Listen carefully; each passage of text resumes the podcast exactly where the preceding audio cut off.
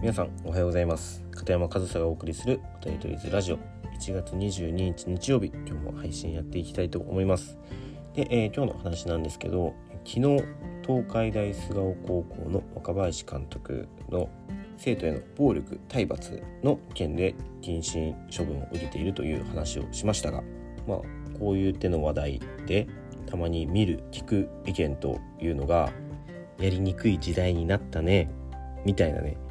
意見というか言葉をね聞くことがあるんですけどそれでいいんじゃないって僕は思うんですよ。まあそういった話を今日はしていこうと思っていて。まあ、その体罰だったり暴力だったりあとは暴言とかね、まあ、そういったものが問題視されるような世の中になってきて一昔前、まあ、僕が学生だった時もそういった動きっていうのは体罰や暴力問題視する動きっていうのはあったんですけど、まあ、実際僕の高校時代なんかもありましたしで当時のその監督とかコーチもだんだんやりにくい時代になってきたみたいなことをね言ってたんですよ実際に。でも僕はそれを聞いていや大変だななんていうふうに思いますしそれをやりにくいと感じる指導者や、まあ、あとは教育者っていうのはもうやりにくいと感じたままそのまま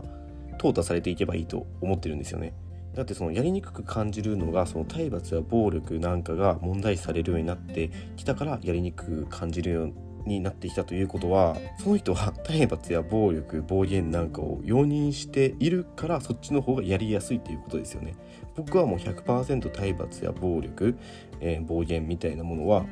悪だと捉えているのでそれがないとやりにくい指導者というのはそもそも指導者ではないし教育者ではないしその誰かに物を教えるという立場に立つべき人間じゃないと思ってるんですよね。だからそういう人たちがやりにくくなっていく社会っていうのは僕は大歓迎ですしもっともっとそういう人たちがやりにくいと感じるもっともっとそういう人たちの居場所がなくなる社会になっていけばいいなって思ってるんですよ。でも昔よりもだんだんそういうね目が厳しくなっているにもかかわらず昨日話したような東海大菅生高校の若林監督のその暴力体罰が行われている現状っていうのを見るとやっぱりなくならないんですよね。なくならないからその、ね、暴力や体罰を使って行う指導っていうのをやり続ける人がいますしそれを黙認するという社会でもあるというのはそれをまた事実だと思うんですよ。でも僕がその体罰や暴力が完全に悪だと定義している理由としてはもちろんその傷つけるという意味でももちろん100%ダメなんですけど体罰や暴力に頼らないと自分が伝えたいことが伝えられないただのコミュニケーション能力がない指導能力がない人だというふうに僕はその体罰や暴力を使う人のことを、え定義しているから結局体罰や暴力に頼らざるを得ない人っていうのは指導力不足なんですよ。で指導力もっと言えばコミュニケーション能力不足人に伝える力の不足を体罰や暴力で支配的に言うことを聞かしたり恐怖という道具を使って思い通りに支配したりみたいなそれって全く指導や教育ではないですよね。育成の現場でそういったものを使ってしまえばそれを育成だと捉えたそうやって教わった子は大人になってからやその子が指導者教育者になった立場の時に同じことをしてしまうリスクだってありますしこれはどうかで必ず立たないといけないんですよね。だからもっともっと体罰や暴力に対して厳しい社会になっていくべきだと思いますしそういったものに頼らずともちゃんと伝えたいことを伝えることができる自分の言わんとしていることを指導することができる能力を指導者や教育者、まあ、育成者と言ってもいいかもしれないですけどそういった立場に立つ人は身につけていかないといけないんですよ。結局それができない人が今のこの社会の流れに対してやりにくくなったっていう風に感じるわけででもこれからどんどんそういう、ね、完全になくならないとはして現実的になくならないとは知ってでもそういう社会にはどんどんなっていくのでもっともっとやりにくくなるし居場所はなくなっていくと思うんですよ。で最終的には淘汰されてしまえば僕はいいと思うんですけどそれをもっと加速させるために社会はもっと厳しく体罰や暴力について取り扱わないといけないですし昨日も言いましたけど東海大菅生の若林監督たった4ヶ月謹慎しただけするだけでいいんですよ、まあ、その後どうなるかっていうのは4ヶ月後3月とかかな？にわかると思うんですけどそれでねそのまま同じポジションに戻ったら本当に何のための謹慎なんだってただ時間をね空けただけ。でこの時間を空けるっていうのは本人のなんか反省期間とかいうよりかは社会がその問題に対して興味がなくなるというか意識を向けなくなるために必要な時間じゃないかなってすら思うんですね。だから結局暴力や体罰を容認しているということにも捉えることができると思うんですよ。その学校側が。もっと言えば高野連とかそういう連盟側も。もっと厳しく体罰や暴力を取り締まるのであればもう一回そういうことで問題になった指導者しっかりと事実確認をした上でもうそれが本当に暴力をしました体罰を行いました。じゃあもうこの教育の場育成の場には二度と足を踏み入れないでくださいくらいのねスタンスじゃないと本当になくならないしそれくらいの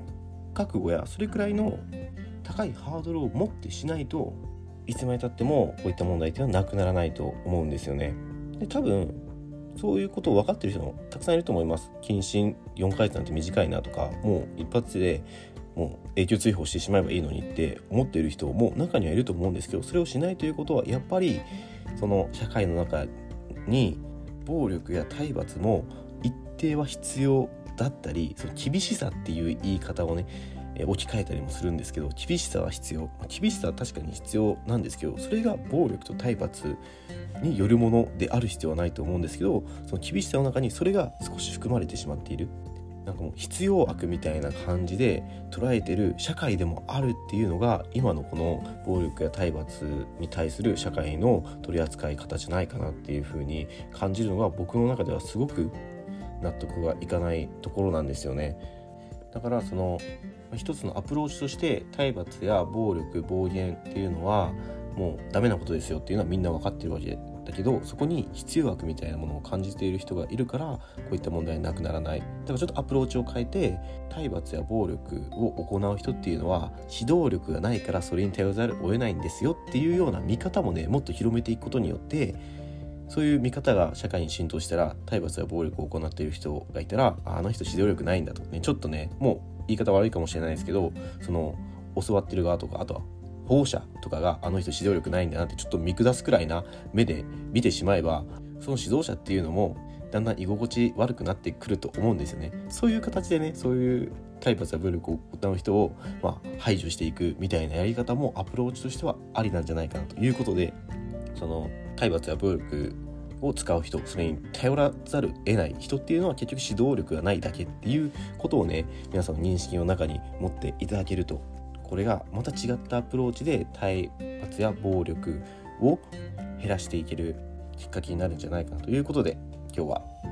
体罰や暴力に頼る人は指導力がない人という話をさせていただきました。なんかねもっとこういう体罰や暴力をねなくしていくためにもっとこういうやり方もいいんじゃないかみたいなことがあればコメント欄等で教えてもらえると嬉しいなと僕ももしそれがいいなと思ったらどんどんシェアしていきますし、まあ、このラジオの中で話したりもするかもしれないので是非皆さんのご意見もお聞かせください。